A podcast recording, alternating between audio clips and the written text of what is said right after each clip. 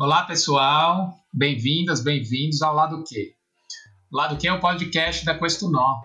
A Questunó é uma consultoria de inovação e design que usa ferramentas de pesquisa, estratégia e design para traduzir a cultura e o comportamento do usuário em oportunidades de negócios. O Lado Q é o nosso espaço de troca para pensar futuros, atualidades, práticas pela lente do design sistêmico. Bom, eu sou o Barão de Sarno, eu sou um sócio fundador da Questionó e eu trabalho dentro da parte do que a gente chama de futuros possíveis, a nossa plataforma Futurability, que trabalha justamente usa as ferramentas de design para pensar sobre as grandes questões do contemporâneo, como o futuro do morar, o futuro da mobilidade e por aí vai.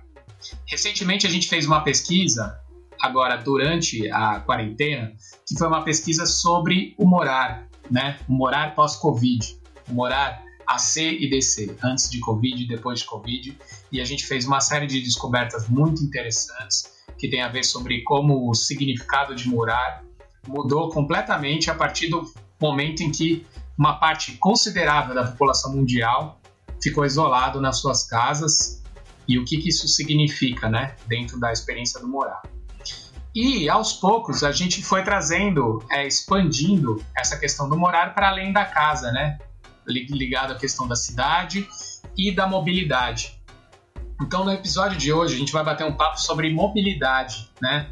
Num período de muita imobilidade, né? As pessoas em sua casa, menos deslocamentos dentro da cidade, menos deslocamentos de um país para o outro. Então, uma experiência muito curiosa essa que a gente está vivendo e que, na verdade, gera uma série de reflexões sobre a forma como nos relacionamos com a cidade e quais os impactos disso para a mobilidade. É... E aí, a gente convidou duas pessoas muito bacanas que a gente tem uma relação já de, de uma certa longa data, com parcerias bem interessantes ligadas a esse setor é, e que vão ajudar a gente a falar sobre isso. Então, eu apresento o Fábio Com. Fábio Com é professor titular de Ciências da Computação do IME, USP, coordenador do Instituto Nacional de Ciência e Tecnologia da Internet, do Futuro para Cidades Inteligentes. Fábio tem 30 anos de experiência em pesquisa e desenvolvimento de software e tem dedicado seus últimos anos a pesquisas em cidades inteligentes, envolvendo sistemas de software e ciências de dados. Muito prazer, Fábio. É, e eu também vou apresentar aqui a Giovana Riato. Giovana é jornalista pós-graduada em economia, editora da Automotive Business, plataforma de conteúdo voltado para quem precisa desenvolver novas respostas no setor automotivo e da mobilidade.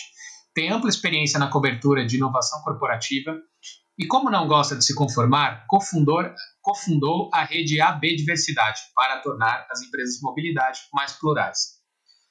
Bom, bem-vindos, bem-vinda, bem-vindo, Fábio e Giovana. Então, eu vou começar falando aqui, justamente perguntando para vocês se essa questão desse período que a gente está vivendo da quarentena gerou certas reflexões para vocês relacionada ao futuro da mobilidade, né? E, ao, e, e como a mobilidade foi e será impactada a partir dessa experiência que a gente teve de isolamento social, de quarentena e tudo mais. Então, Giovana, se você quiser começar falando sobre isso, enfim, bem-vinda, a palavra é sua. Maravilha, Barão. É, prazer enorme estar aqui nesse, nesse projeto, nessa nova empreitada da Questonó. É, prazer em conversar com você, com o Fábio, com essa audiência. É muito bom, gente. Bom, a pergunta é profunda, né? Tem, tem muita coisa aí no meio, como você bem falou aí, vocês levantaram de alguma forma no, no estudo sobre o futuro do morar. É, eu acho que alguns movimentos são muito claros, né? Quando a gente olha desse impacto do momento pandêmico na mobilidade. Um deles é esse desejo mais imediato das pessoas de, quando elas vão se deslocar, tentar se deslocar com proteção, com sanitização, é, então numa mobilidade mais individual. É, pelos estudos que a gente tem visto, pelas discussões, isso parece ser mais momentâneo, né?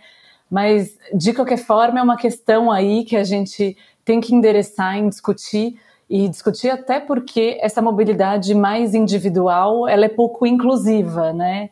Então, é, acho que o momento também nos convida a fazer uma reflexão de para quem a gente está desenvolvendo as coisas, né? Quando a gente pensa em cidades do futuro, em tecnologias de carros elétricos autônomos, é, em que nível a, a, gente inclui as pessoas nessa oferta? E aí também, só para fechar essa, essa primeira reflexão, falando um pouco mais de, eh, do, da venda de carros, né, dessa mobilidade mais tradicional desse, dessa indústria, um movimento também que é muito curioso é que no momento em que as pessoas querem uma mobilidade mais individual, a oferta de carros novos, se a gente for olhar hoje, é muito difícil encontrar um carro que custe menos de 50 mil. Então, é pouquíssimo inclusivo, né? Nesse período de pandemia, a gente teve uma explosão da venda de carros usados, então, com falta de, de alguns modelos no mercado, justamente porque as pessoas querem ter acesso a um bem que tradicionalmente sempre foi caro para os brasileiros, né? Sempre foi um bem importante que exigiu planejamento e tal, mas nesse momento em particular é, o mercado está se movimentando para uma oferta de carros mais caros, de SUVs, essa coisa dos utilitários esportivos, e aí fica ainda mais difícil as pessoas terem acesso a essa mobilidade mais individualizada. Mas enfim, a gente vai ter tempo para falar sobre isso. Bem legal. Fábio, é... queria saber de você também, o que, que você tem pensado a respeito. Olá, então muito obrigado primeiramente aí pelo convite. É um prazer estar conversando com vocês sobre essas questões de mobilidade que são muito importantes para o ser humano de geral, né? Porque uma boa parte da nossa vida a gente passa se locomovendo de um lugar para outro nas cidades onde a gente vive. E até diferentes estratos sociais sofrem mais ou menos uh, com esse tempo dedicado à mobilidade, né? E sim, é, você perguntou né, sobre o que, que a gente viu no, do, a pandemia impactando na mobilidade. E acho que ela trouxe várias reflexões para a gente, né?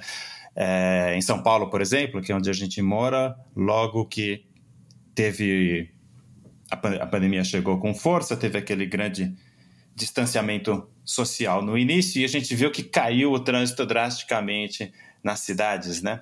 É, em particular, eu parei de usar carro para ir para o trabalho e comecei a andar de bicicleta. É, deixei de.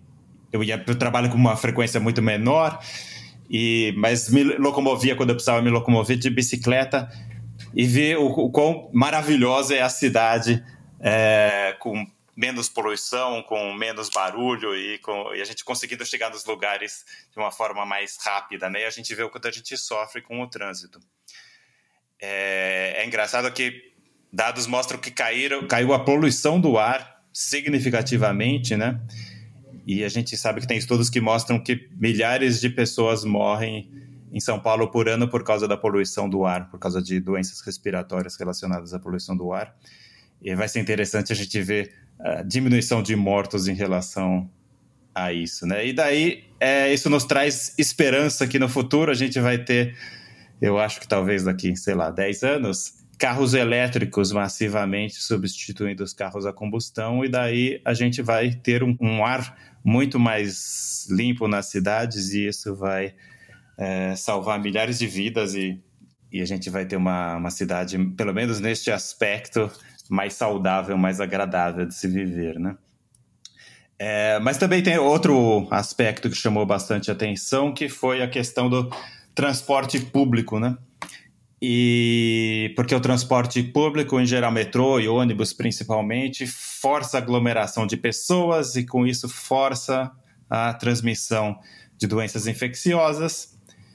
E por isso a gente teve que é, drasticamente diminuir a disponibilidade de transporte, fazer com que a mobilidade com transporte público e isso atinge de uma forma totalmente assimétrica a população mais carente, né? É, que não só é, já tinha dificuldades, como agora talvez deixa de ter o trabalho e passa a, a sofrer com desemprego, inclusive por não poder chegar no seu trabalho numa região da cidade onde tem mais empregos. É, e essa é uma questão que não resolvida para o futuro. Tem gente que acha que de tempos em tempos a gente vai ter outras pandemias como essa, e o transporte público sempre vai ser um problema nesse aspecto, né? É, e a gente vai ter que encontrar soluções para isso, seja de questões de sanitárias ou questões de, de organização da cidade, de organização do, do transporte público de uma, uma forma diferente do que a gente está agora. Tem outra questão importante que é o financiamento do transporte público, né? Com menos pessoas usando o transporte público, você não consegue manter um serviço com uma qualidade minimamente decente que a gente tem hoje em dia em São Paulo. Então, como que a gente vai conseguir financiar esse transporte no futuro de, da grande maioria da população não está claro. Então, são desafios aí que a pandemia trouxe para a gente. A gente vai ter que pensar sobre isso daqui para frente. Legal. Interessante que a, o levantamento dos dois estão é, muito relacionados às questões de desigualdade também, que ficam muito evidentes né, em toda essa questão da pandemia, porque as pessoas não foram impactadas por igual, embora a gente tenha uma vivência interessante na pandemia, que é essa experiência que foi muito totalitária, né? Uma coisa que impactou o mundo de forma muito ampla. É, eu acho que poucas experiências afetaram diretamente todo mundo, mas sabemos que não afetou de maneira igual. Mas é interessante pensar sobre como é, algumas coisas ficam evidentes, inclusive dos problemas que a gente tinha antes. Né? Eu gosto de imaginar que a gente tinha é, um normal, e agora a gente fala de ter um novo normal, mas a gente daqui a pouco, né, depois de vacina e tudo mais, a gente vai ter uma nova realidade. Eu acho que ninguém quer que essa nova realidade seja igual ao que era antes também. Então a gente tem que pensar num terceiro normal aí, talvez. Essa talvez seja a esperança, que uma experiência tão forte como essa gere transformações expressivas. Essa questão da mobilidade, quando o Fábio falou, por exemplo, de ter é, começado a aderir à bicicleta, porque a realidade da cidade disponibilizou para ele a chance de andar de bicicleta, né? menos trânsito e tudo mais. E aí a gente tem essa questão do trânsito, que está totalmente ligado ao transporte individual, né? que é o maior é, gerador de trânsito que tem na cidade. E as pessoas, é, ao não precisar se deslocar para o trabalho, muitas pessoas passaram a não precisar se deslocar para o trabalho, e a gente tem visto muita pesquisa mostrando que as empresas é, não relataram queda de produtividade, então dá para a gente imaginar que muitas pessoas não voltarão mesmo a trabalhar nos seus trabalhos e fazer esse deslocamento. A gente muda muito da realidade de deslocamento da cidade, né? E aí talvez abra espaço para outros tipos de meios de transporte, como por exemplo, mais espaço para a bicicleta. E talvez você não precisar atravessar a cidade para ir até o trabalho, você começa a viver talvez é, um deslocamento mais dentro do seu bairro, aonde você é, pode acessar as oportunidades dentro do seu bairro, já que você não precisa atravessar a cidade para ir até o trabalho. Então, essas são oportunidades interessantes que parecem que, estão acontecendo mesmo, porque foi relatado um aumento de vendas de bicicleta. Isso é um fato mesmo. É, e essa questão do transporte coletivo também, a gente tem um transporte coletivo que é voltado para um deslocamento de longa distância, né? Ônibus grandes e tudo mais. Então, será que a gente pode talvez imaginar que os tipos de deslocamento que as pessoas vão fazer na cidade a partir de agora talvez sejam diferentes? É, queria saber se vocês imaginam alguma coisa a esse respeito.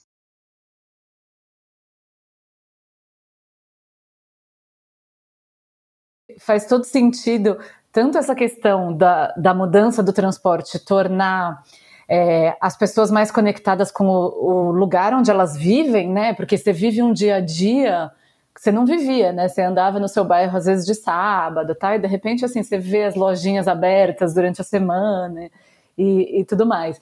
Então tem essa vivência e tem o lado também de que o trabalho tem o potencial de ficar mais inclusivo, né?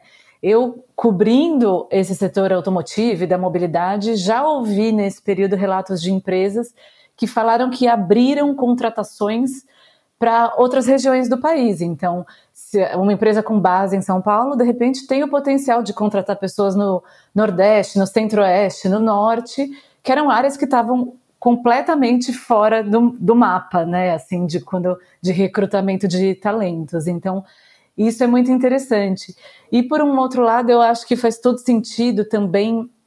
A gente passou os últimos anos discutindo muito a questão do carro autônomo, do carro elétrico, do avanço dessas tecnologias que são, são tecnologias caras, desafiadoras, claro, super necessárias, mas talvez um pouco mais distantes. E a mobilidade que a gente tem visto agora, principalmente na pandemia, é a enxurrada de transporte de bens, de comida por aplicativos. É, e também os aplicativos de carona que a gente já vinha usando e que tem esse movimento, né? Que em geral a gente está tomando, pegando menos Uber, menos Cabify é, no dia a dia, talvez uma parte da, da população, mas tem também uma parte que tá, que precisa trabalhar e está recorrendo mais a, esse, a esses recursos. Então é interessante pensar nisso, né? O quanto a gente concentrou energia em olhar para um movimento da mobilidade nos últimos anos e no fundo é, a gente ter, tem um movimento que vem de outro lado, né? Talvez se essa indústria de bicicletas, de motocicletas e até a indústria de carros tivesse pensado um pouco mais em como tornar esse transporte por aplicativo, esse transporte de mercadoria mais, mais amigável para o trabalhador, né, que é uma, uma classe que está super exposta nesse momento, e também mais eficiente para as pessoas, hoje a gente teria um outro nível, né, uma outra possibilidade. Eu acho que, claro, ainda dá tempo né, de olhar para esse mercado e, e pensar em como ele, desenvolver ele com mais segurança, com menos impacto ambiental e com mais eficiência para todo mundo. Acho que eu posso complementar eh, com os outros aspectos. É, o Barão fez essas provocações aí da, da, bicicleta e do transporte público. Eu acho que a bicicleta com certeza vai continuar crescendo e nesse novo normal, quer dizer, o Barão começou falar do, do novo normal, né? Eu acho que a primeira coisa que está claro é que o home office veio para ficar. Então, no, na, nos cargos que a gente diz o trabalho intelectual, né? Eu diria que provavelmente é algo próximo de entre um quarto e 50% dos trabalhadores intelectuais, natural que eles fiquem em home office. Não tem muito porquê todo mundo ir para a empresa todo dia, como acontecia até poucos meses atrás. Eu acho que agora a grande maioria está em casa. Quando acabar a pandemia, eu acho que uma parcela significativa vai continuar em casa talvez meio a meio, não sei. E isso vai ter um impacto aí, claramente, na, na mobilidade, né? Outro aspecto é a bicicleta, tá? A bicicleta vem crescendo nos últimos 10 anos no mundo inteiro, eh, no Brasil também, em São Paulo também, vai continuar crescendo, porque é, existe um espaço muito grande de viagens de curta uh, distância que, que são feitas hoje em dia por carros, né? As pesquisas mostram que existem muitas viagens de 1, 2, 3 quilômetros que às vezes são mais rápidas fazer de bicicleta do que de carro e que hoje em dia são feitas de carro. E são milhões dessas viagens por ano na cidade de São Paulo, por exemplo. Então, é natural que a bicicleta vai continuar crescendo. Isso depende das pessoas se sentirem confortáveis andando de bicicleta, seguras, principalmente, né? Isso depende de ter melhorias na infraestrutura e de ter uma mudança na cultura dos motoristas que, de carro, que são os principais perigos para é, as bicicletas e também na cultura do próprio, dos próprios ciclistas, né? Tem ciclista que é tão irresponsável quanto é, o motorista de carro e o motociclista, né? O ciclista não é necessariamente bonzinho sempre, não mas essa é a mudança cultural que vai ter que acontecer nos próximos anos. Mas é, se o Barão me permite, eu acho que tem uma mudança que é mais aí mais de longo prazo, mas que diz respeito ao transporte público e tem a ver com os veículos autônomos. Que eu acho que isso vai talvez acontecer também e acho que faz mais sentido. O Barão falou desses. Hoje em dia tem esses ônibus muito grandes que transportam 50, às vezes até 100 pessoas é, numa linha de longa distância, né? E isso é uma coisa muito pouco flexível que a, que a gente tem no transporte hoje em dia. Pouco flexível porque estão aquelas 100 pessoas grudadas é, se locomovendo e elas têm que seguir aquela linha do ônibus e não a linha que é melhor para ela, né? E essa linha do ônibus é uma linha que está ali é, fixa durante anos. É difícil de você mudar a linha de ônibus de um lado para o outro. Você tem aqueles ônibus enormes, às vezes biarticulados, que a gente vê em alguns horários andando completamente vazios, fora do horário de pico, que é desperdício de recursos. E conversando com o Barão uns anos atrás, sobre umas ideias que ele teve lá na Questionou, eu comecei a vislumbrar uma, uma realidade diferente, que é, em vez de você ter essas 100 pessoas grudadas dentro de um ônibus, transmitindo vírus e naquela linha de ônibus fixa, você poderia ter pequenos carros, pequenos veículos autônomos que transportariam as pessoas em uma, duas, três, quatro pessoas no máximo por vez. Só que elas teriam essa capacidade de se agrupar em comboios, formando como se fosse um micro-ônibus. E que esses veículos autônomos é, podem formar comboios dinamicamente de acordo com a necessidade é, das viagens naquele instante, de acordo com o trânsito naquele instante. É, você tendo um sistema desse tipo, que é reconfigurável em tempo real, dinâmico, você consegue oferecer um serviço de muito melhor qualidade, gerando menos trânsito e gerando menor impacto ambiental. É, essa é uma coisa, não é para para daqui 5 anos nem daqui 10 anos, mas é, eu acho que é sim para daqui 15 ou 20 anos uma realidade possível. E, e, lá na USP a gente tem feito umas pesquisas é, avaliando a possibilidade disso acontecer. Legal, Fábio. Bacana que você introduziu essa experiência, porque foi uma experiência muito rica aqui para Questionar também, porque além do tema em si, ela gerou um aprendizado bem grande, que foi essa é, sensação que a gente tem do potencial que tem quando uma empresa né, que trabalha com inovação, consultoria de inovação e trabalha com oportunidades de negócios e tudo mais como a gente, se encontra com é, uma academia, né, academia de ponta, como é o IME da USP, do qual o Fábio é um dos professores e tudo mais, é, que consegue né, criar processos de simulação né, dentro do, da lógica da ciência de computação e consegue validar projetos de futuro com outro é, que é fundamental para que projetos dessa magnitude consigam futuramente ser implementados. Né? A gente tem que fazer teste e a computação está aí, a ciência de dados está aí para conseguir contribuir nisso.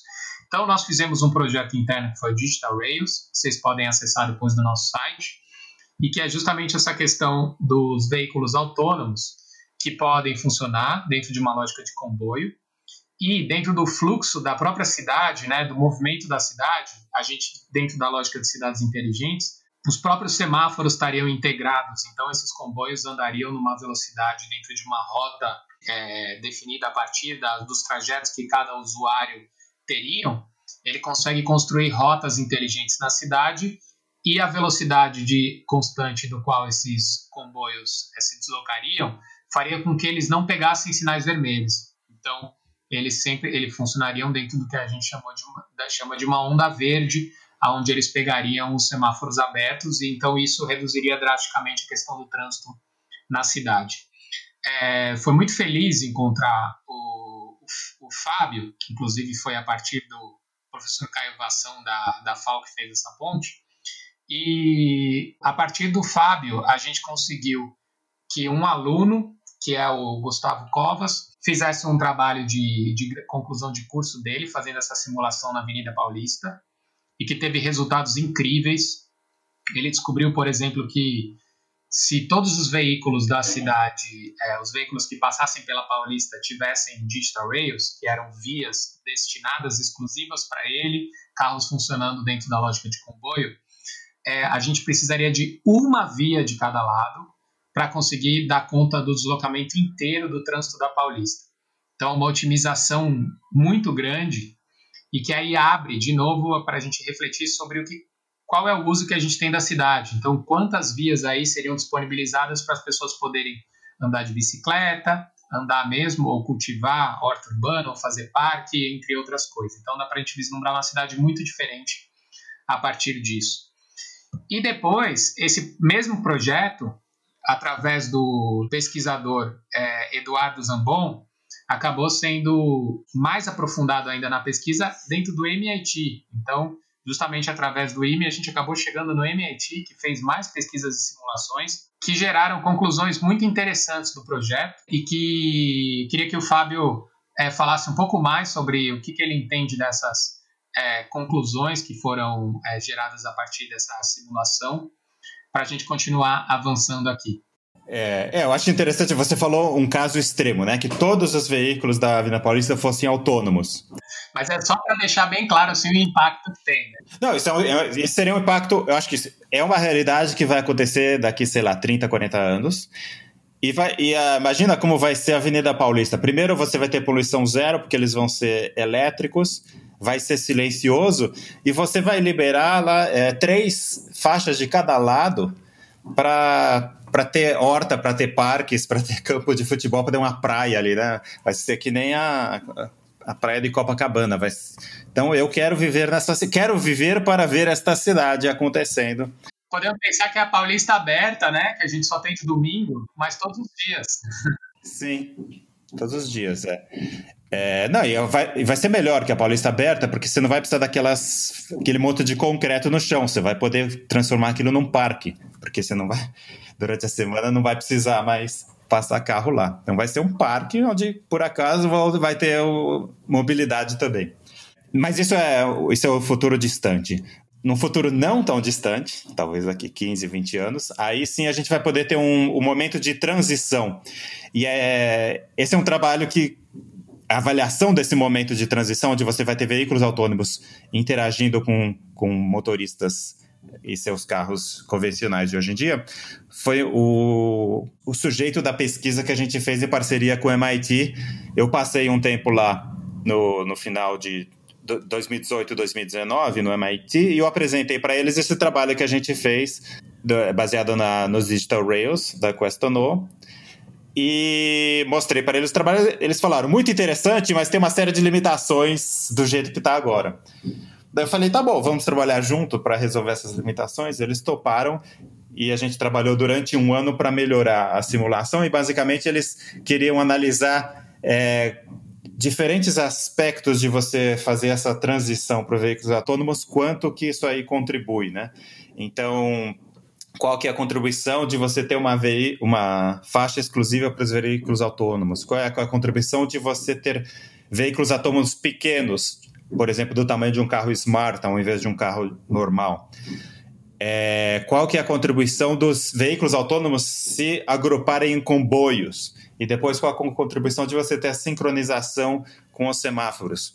E o trabalho ficou bem interessante, a gente consegue quantificar cada um desses é, dessas diferentes coisas, né? Então, por exemplo, a gente consegue ver se, você tiver 40% dos veículos sendo veículos autônomos, a gente consegue dividir por dois o tempo para você cruzar a Avenida Paulista é, no, no horário de pico.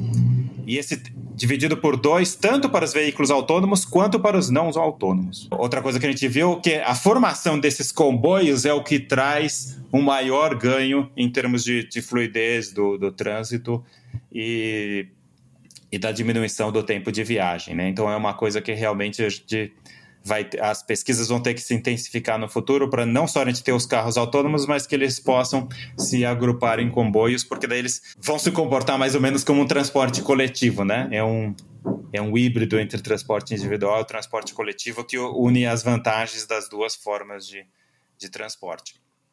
E recentemente a gente ficou feliz de saber que o, esse trabalho foi aceito para publicação numa revista científica internacional aí de primeira linha, de impacto muito bom e vai estar tá, disponível daqui a pouco. Depois a gente pode ir no, no site aí da, da Questono, ou quem sabe junto com o podcast, deixar um link para esse artigo para quem tiver interesse dar uma olhada.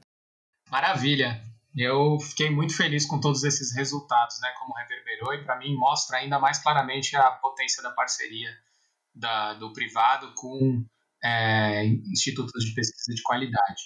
E, na verdade, também o que me chamou a atenção foi justamente isso. Por exemplo, se você tiver uma via exclusiva para carro autônomo, a gente viu nos gráficos que pouco resolveu a questão do trânsito.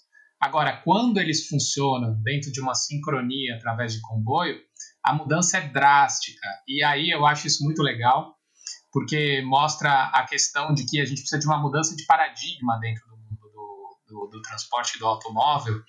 É, isso me lembra muito de conversas que eu tive com a Giovana, porque é isso, a gente tem uma lógica ainda do transporte individual de que você é, a sua pressa pode ser resolvida se você individualmente anda mais rápido, né? A lógica de vamos acelerar. E aí, na cidade de São Paulo, hoje, é evidente de que isso não, não gera, você não chega mais rápido de um lugar para o outro. E é interessante a gente pensar nesse valor que tem né, o carro individual tão alto, sendo que, na verdade, todos ficam parados no mesmo trânsito. Né? A gente não tem o carro do Pateta ali, que sobe as rodas, lembra? E passava por cima. Então, o carro barato e o carro caro, é, dentro da principal função que um veículo tem, que é aquele te levar mais rápido de um lugar para o outro, dentro da cidade isso não só não ocorre, como às vezes o carro maior ele acaba demorando mais tempo até para cons conseguir cruzar.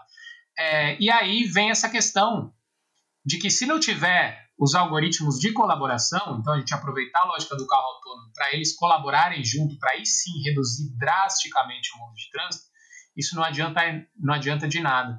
Então essa mudança de paradigma, é, a Giovana tem pesquisado muito a questão do, da participação das mulheres dentro do mundo do setor automobilístico, que é um setor tão estereotipado dentro da lógica do masculino, né?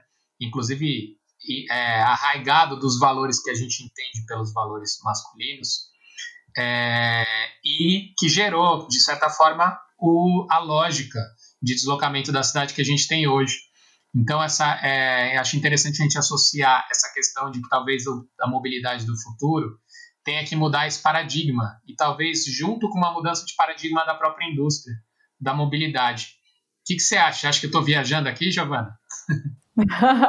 Não, eu adoro essa viagem, tô super, tô super junto. É, eu acho muito bom, Barão, essa, essa colocação que você traz, né? Que a gente tem uma bagagem da mobilidade, dessa indústria mais tradicional automotiva, que é muito masculina, né? Essa lógica um pouco mais competitiva, um pouco mais individual e que a gente tem é, começa a colocar em prática o, o, o, já conhecido, já clichê, o futuro é feminino, né? Com uma lógica mais colaborativa, mais de construção coletiva. É, é bem interessante, né? Acho que só para contar, a gente vem uh, aqui na Automotive Business provocando muito essa pauta da necessidade de ter pessoas pensando na mobilidade com cabeças diversas, com bagagens diversas, com cores diversas. E aí a gente tem um estudo de diversidade nessa indústria que a gente faz com a, área de RH das empresas. Né? O último a gente fez com 89 empresas do setor automotivo e as conclusões são muito preocupantes, né? Assim, a participação da mulher no quadro geral dessa indústria é de é, 19%, na liderança, isso cai muito, né? Então, se a gente pensa em alta liderança, que é diretoria, vice-presidência, vice-presidência, a gente tem 6% de participação feminina. E aí, quando a gente olha a cor, também é, etnia, isso, isso é mais preocupante ainda. Né? No ponto mais alto da, da participação negra na indústria, a gente tem 11% de presença negra, que são mais em, em cargos de aprendizes, é, então, lá no, no começo né, da jornada, e a gente vê que não tem uma ascensão profissional dessas pessoas na é, alta gestão, a participação é inexistente. Então, enfim, é essencial que a gente pense mais dessa maneira. Vocês estavam contando aí do projeto Digital Rails e a gente olhando até para os movimentos recentes da mobilidade, talvez o maior impacto quando a gente pensa numa grande cidade é o avanço do Waze, né, que é uma, uma ferramenta super colaborativa.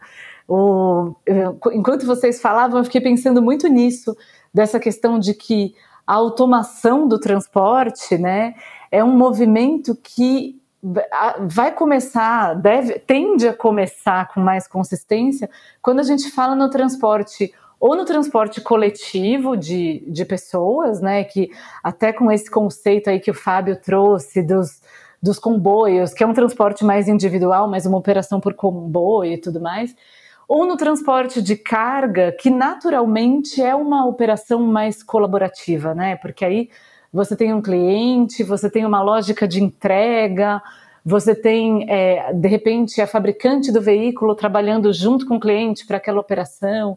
Isso é uma realidade que a gente até já tem no Brasil, né? A gente fica é, esperando, claro que nas cidades essa presença dos carros autônomos tal tende a demorar mais, né? É uma coisa mais complexa.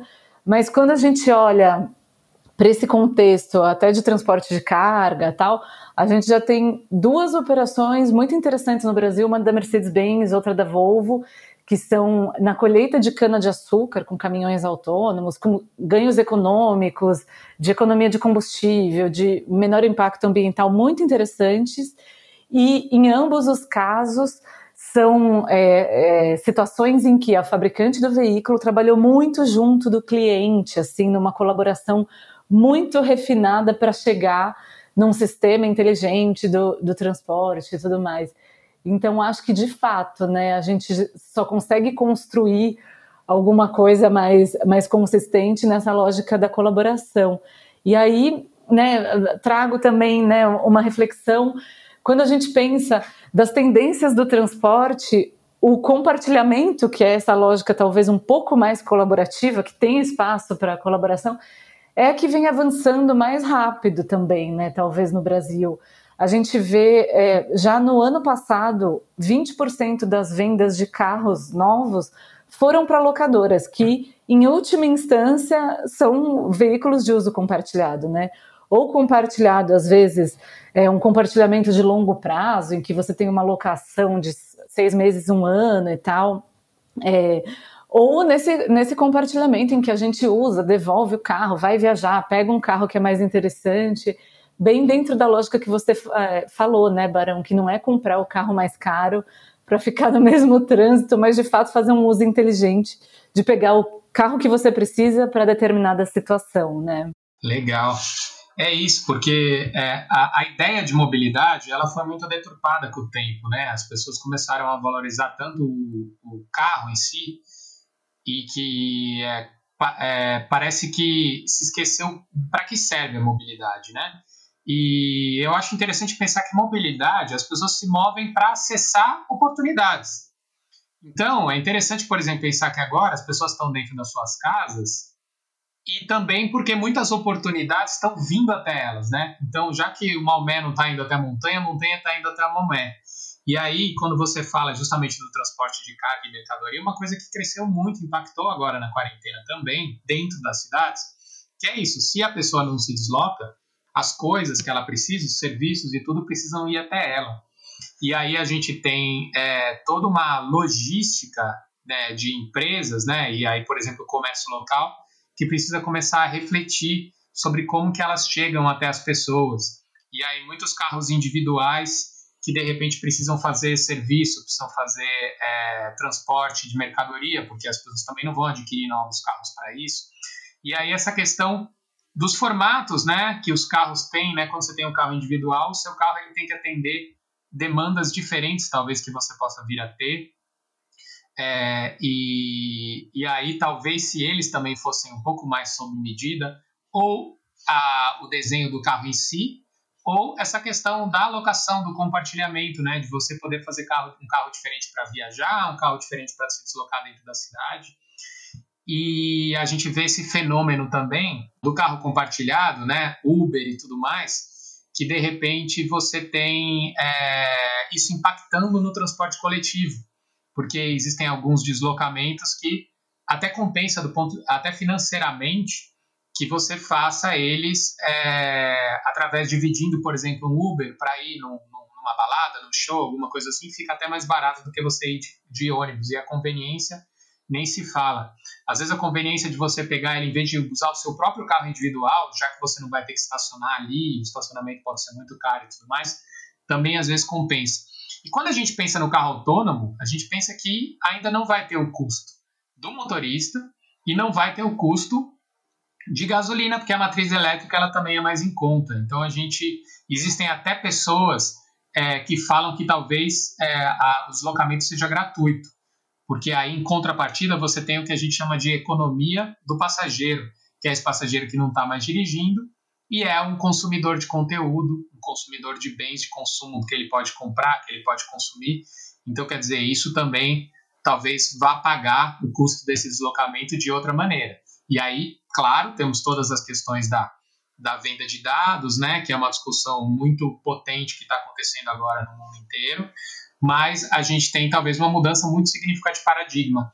E é muito rico pensar que essa mudança de paradigma parte também muito do pensamento de diversidade, de que talvez a falta da diversidade dentro do setor automotivo e, do, e da mobilidade tenha contribuído para o paradigma de mobilidade que a gente tem hoje, que é um transporte coletivo muito engessado, né, de grandes massas, então dentro de uma, de uma cultura de, é, de, de, da revolução industrial, e o transporte individual, que tenta resolver um problema de cada um isolado, e que quando a gente vê isso dentro de uma lógica é, expandida, a gente não tem esse benefício, né? Cada um isolado não consegue contribuir para a cidade andar. E aí, é, o pensamento colaborativo, ele vem de outra maneira, eu acho interessante, quando a gente começou a falar com o Fábio, é, ele falou que, olha, a primeira coisa que eu preciso dizer para vocês é que qualquer coisa que a gente simular aqui é disponibilizado para todo mundo. Então, a gente não produz conhecimentos que, que seja exclusivo né, de uma empresa e tudo mais. Então, é uma coisa que é realmente para o mundo, né? Tem esse já esse paradigma dentro do universo de pesquisa que ele traz, eles já partem desse pressuposto. E isso é tão diferente do que se faz dentro da pesquisa, dentro das, das empresas, né, na mobilidade, onde o setor talvez o mais fechado e isolado que existe é o de inovação, o de design, né, que tem aqueles segredos industriais famosos, né? Então, quer dizer, é uma, as empresas se orgulham tanto desse segredo, né, tão fechado, e na verdade, talvez isso tenha reduzido muito a oportunidade de inovação. É só a gente pensar o que está acontecendo agora dentro do coronavírus, né? O avanço de inovação em, é, em conhecimento, em tratamentos e tudo que tem muito a ver com a humanidade ter percebido que precisava compartilhar conhecimento para a gente conseguir avançar tão rápido nesse, é, nessa demanda que, que é tão urgente que a gente está vendo. Então, é, eu estou aqui fazendo as minhas considerações finais dentro disso, né? Pensando que o futuro da mobilidade tem que ser colaborativo. Já aproveito para agradecer vocês também e para dizer, é que queria saber o que, que vocês têm aí para dizer no final, né? Fazer um fechamento. É, então, é isso. Obrigadíssimo por esse papo tão rico. Então, eu acho que uma coisa que está clara é que as próximas décadas vão trazer mudanças radicais é, na mobilidade, né? A gente vai ter é, menos mobilidade para o trabalho, crescimento de bicicleta, crescimento muito grande de compartilhamentos, tipo Uber e, e, similares, com aluguéis de carro, a gente vai ter veículos autônomos. E acho que vai, assim como no século XX a gente viu a indústria fonográfica acabando, né, ela indo de um patamar de vender centenas de milhões de discos por ano para passar a vender centenas de milhares, dividiu por mil. Uh, a gente vai ter algo simil similar com a indústria automobilística, não tão, acho tão, não tão radical, não vai diminuir por mil, mas talvez diminua por 10. É, por quê? Boa parte das novas gerações é, já não acham tão importante ter o seu carro próprio, o seu carro privado. E acho que daqui a algumas décadas não vai fazer muito sentido a pessoa possuir um carro. A gente vai ter um ambiente é, de compartilhamento de, de mobilidade e isso traz várias vantagens, né? é, vantagens ambientais de a gente não precisar ter uma quantidade tão grande de carros. É, hoje em dia, por exemplo, numa cidade como São Paulo, aproximadamente um terço do espaço é dedicado aos carros. Se a gente tem, consegue fazer uma mobilidade boa com muito menos carros, a gente vai poder dar de volta esse um terço, não um terço, mas sei lá, uma boa parte desse um terço dar de volta para a cidade, para os seres humanos, para os parques, é, para áreas de lazer e assim por diante é, quando a gente tivesse mundo de carros autônomos, os carros não vão precisar ficar parados no estacionamento, eles vão estar 24 horas por dia circulando sob demanda, só quando existe uma viagem. E daí tem estudos que mostram que a gente consegue, às vezes, com um terço da frota de carros, atender todas as viagens necessárias. É, então, esse é o futuro que a gente vai ter. Acho que é um futuro mais saudável, é... só que tem muito trabalho a fazer pela frente. É, muita pesquisa científica, muita tecnologia nova a ser desenvolvida e novos modelos de negócios que a, que a indústria vai ter que aprender a explorar. Então é isso, agradeço aí esse bate-papo interessante com vocês.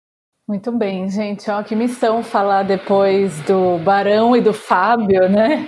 Acho que vocês já. Eu, eu vou ser breve, porque vocês já trouxeram boas informações, mas é, eu acho que é importante, né? Eu concordo muito com essa, com essa lógica, essa visão mais, colabora, mais colaborativa do transporte, da mobilidade, essa visão de que talvez o, o volume que a gente tem hoje de um tipo de veículo, de modal, só não faz sentido, né? O, a gente vinha batendo nos últimos anos alguns recordes de vendas globais de carros, então a gente sempre acima da casa dos 90 milhões de carros vendidos todos os anos, né? Pensem nesse número, a cada ano mais 90 milhões. Então, isso não é sustentável de nenhum ângulo, né? E com certeza a gente consegue construir mais valor para a sociedade e, e valor para as empresas também em uma lógica em que a gente olhe o todo, né? não só os veículos, pense em novos modelos de negócio, novas soluções para quem precisa se deslocar.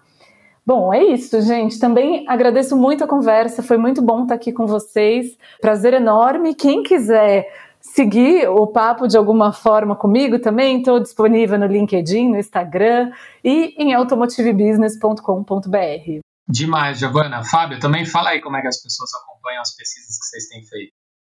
A gente tem o nosso site que é o intercity.org. Intercity se escreve com SC de cidade Smart City. Intercity.org. Todos os trabalhos que a gente desenvolve está lá. Todo para quem é desenvolvedor, todo o código fonte que a gente constrói está lá disponível. E se tiver alguma dúvida, entre em contato. Maravilha. Também queria fazer aqui o jabazinho, falar para a galera acompanhar, é, ver os outros podcasts que a gente já desenvolveu. Acompanhe a gente nas redes, LinkedIn, no Instagram. É, nós produzimos um monte de conteúdos diferentes que vocês podem acompanhar também. Foi um prazerzaço estar aqui com o Fábio e com a Giovana nesse papo que, na verdade, não tem fim. A gente poderia ficar horas e horas aqui falando. Quem sabe a gente depois marca mais, conversa mais. Mas é isso aí. E se vocês, né, que tiverem é, algumas ideias de algum tema que você gostaria de ver aqui no lado Q, manda mensagem para a gente aqui nas redes sociais, que a gente vai adorar ouvir e talvez pensar em coisas que tenham a ver com o que é, vocês que estão nos ouvindo tenham curiosidade e interesse dentro desse universo da inovação e do design. Então é isso, um abraço para todo mundo e até mais.